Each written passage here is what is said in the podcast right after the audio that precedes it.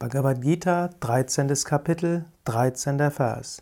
Sarvata pani padam tat sarvatokshi shiromukam sarvata shruti maloke sarvamavrityatishthati. Mit Händen und Füßen überall, mit Augen, Köpfen und Mündern überall und mit Ohren überall ist er in der Welt und umhüllt alles. Brahman, das absolute Bewusstsein, ist das Bewusstsein hinter allem. Krishna sagt mit Händen und Füßen überall. Du kannst dir das vorstellen als Analogie wie ein Handschuh.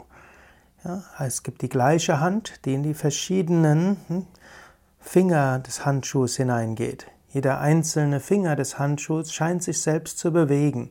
Und angenommen, du würdest nur die ersten fünf Zentimeter jedes Finger des Handschuhs sehen, scheinen sie voneinander getrennt zu sein aber sie werden alle bewegt von der gleichen Hand.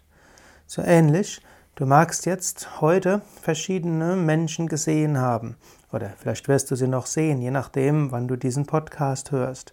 Und es scheint so, dass jeder sich einzeln bewegt. Aber so wie eine Hand alle Finger des Handschuhs bewegt, so ähnlich bewegt ein Bewusstsein alle Körper und auch alle Persönlichkeiten.